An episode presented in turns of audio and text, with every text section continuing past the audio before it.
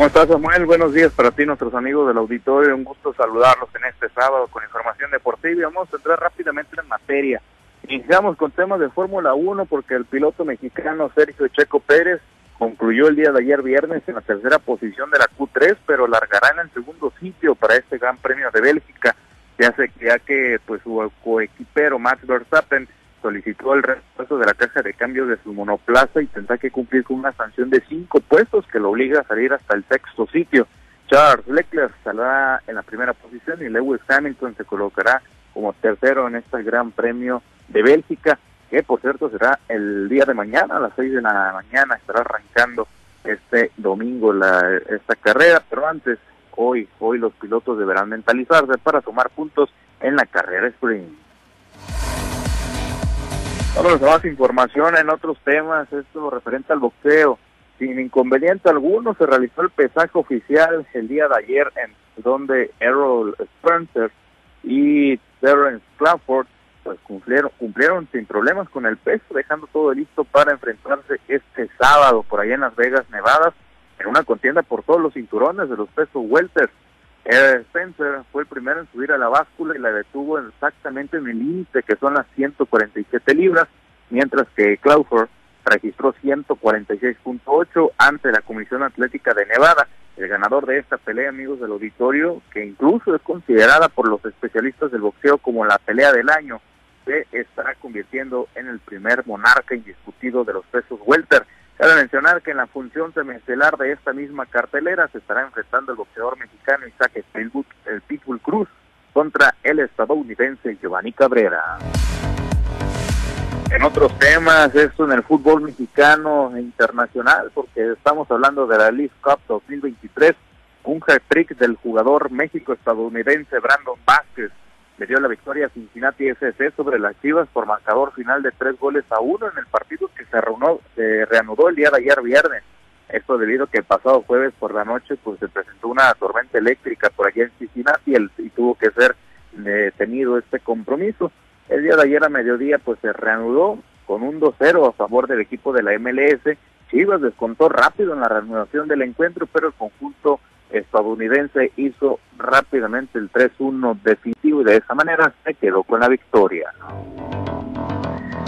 En noticias locales nos trasladamos hasta, el, hasta la ciudad de los Mochis, ahí les platico que la ceremonia de pesaje para la función de artes marciales mixtas denominada la Batalla de la Conquista 6 se realizó el día de ayer y quedó todo listo para que este sábado en el Polideportivo Centenario se realice dicha cartelera con 11 combates programados a partir de las 8 de la noche. Jorge Castañeda Sánchez, presidente del Comité Municipal de la Disciplina y organizador del evento, compartió detalles de la cartelera que tendrá con peleadores de escuelas de Sonora y diferentes partes del municipio de, bueno, diferentes de diferentes municipios del estado de Sinaloa. Y también destacó que contará con el primer combate femenil en MMA en la ciudad de los Moches, el cual será entre la sinaloense Griselda Aguilar y la sonorense Isela Figueroa. Escuchamos lo que mencionamos. Vamos a tener el primer, el primer evento que tenga combates femenil. Es el primer combate femenil en la ciudad de Los Moch, impulsando pues el poder femenil, que las mujeres también pueden hacer este deporte. Tenemos muchas oportunidades en el deporte y queremos hacerlo crecer. Estamos en pañales, pero aquí, como ven ustedes, estamos reunidos con otras academias. Bueno, pues ahí lo que comentaba referente a este tema. Eh, por cierto, toda la cartelera de esta función de MMA está disponible en nuestro portal www.noticieroaltavoz.com. Ya para finalizar con información, tratamos temas de la Clemente Grijalva Cota porque sigue, sigue la novela, ¿no? Sobre el tema que le hemos venido mencionando en los últimos días, donde pues se violó el reglamento de este circuito de béisbol de primera fuerza. Y es que la reunión del pasado sábado 22 del donde el presidente de la Clemente Grijalva Cota, Alberto Corbera Norzagaray, pues tomó el acuerdo, de acuerdo junto con su directiva, tomó el acuerdo de ceder la responsabilidad de elegir el manager del año a la prensa especializada. Pues se realizó sin la presencia de elementos importantes de dicha directiva de este circuito de primera fuerza. Esto lo aseguró el día de ayer Fernando Lara, el delegado de los pastoreros de San Miguel, el directivo del equipo finalista de esta edición 2023 también señaló que los integrantes de dicha mesa directiva no están de acuerdo con la acción de poner un acuerdo sobre los estatutos, hecho que significó la violación del artículo 84 en su cuarto párrafo que estipula lo siguiente, para la elección del manager y novato del año, pitcher y bateador, estos serán elegidos por la directiva. Vamos a escuchar lo que mencionaba al respecto Fernando Lano. Pues, él maneja que cito a una junta, a una reunión, pero una reunión a la que yo me estoy seguro, porque lo he investigado y me lo han dicho en persona, no se presentó ni su vicepresidente, ni su tesorero, ni su protesorero, ni su secretario. Perdón, el protesorero sí fue el secretario. No fue el vicepresidente, no fue el tesorero, no fue el secretario, ni fue el prosecretario. Entonces, no sé en, dónde está esa unión para haber tomado este, esa, esa solución, que estoy seguro que si hubiera estado la mayoría, no lo hubieran tomado. Bueno, pues ahí lo que comentó el dirigente, el, el directivo, el directivo del equipo de los Pascoleros de San Miguel, quien también pues comentó respecto a las declaraciones del presidente de la liga, donde señala que cumplió con el artículo 84 y el conflicto se trata de un tema de interpretación. Ante esto, pues Fernando Lara declaró que los estatutos son claros y no da para un tema de interpretación. Pues ahí lo que comentaba el, el directivo del equipo de los Pascoleros de San Miguel, que por cierto el día de mañana estará arrancando este equipo la serie final, la serie por el campeonato de este 2023 en contra de los abarroteros del equipo México en el estadio Daniel Ibarra Heredia de San Miguel Zapotitlán.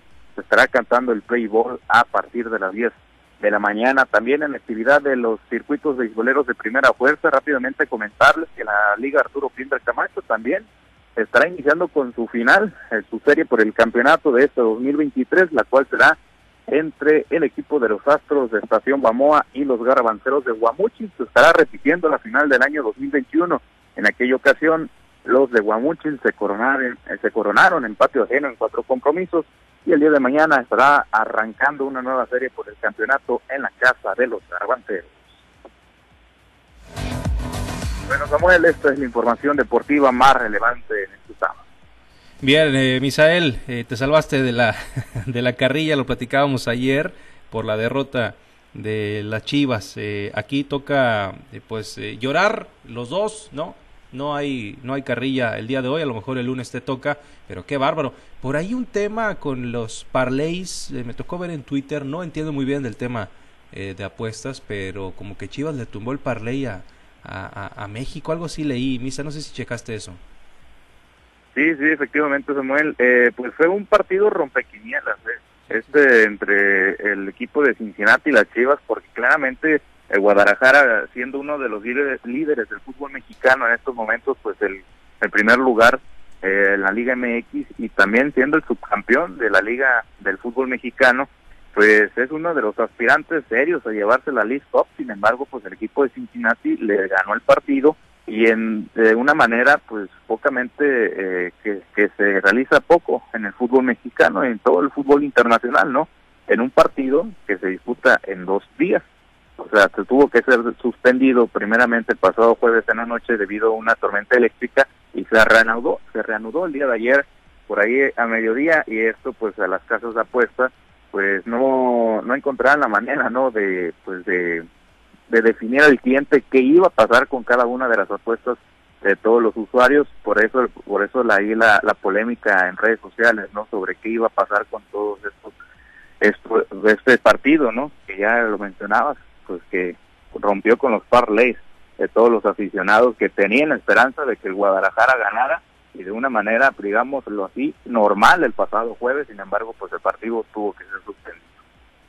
De acuerdo, Misael, pues bueno, así las cosas. Eh, la liga local es lo importante, ¿no? Este torneo es un invento para, pues, eh, básicamente... Eh, para complacer, complacer a los Estados Unidos, a la MLS, y sí, unos dolaritos no está de más, porque todos los juegos casualmente son allá, ni uno se va a jugar en México, Misa. Y muy tendenciosos se ha visto además el, el arbitraje. Misa, muchas gracias. Gracias por la información. Excelente fin de semana para todos.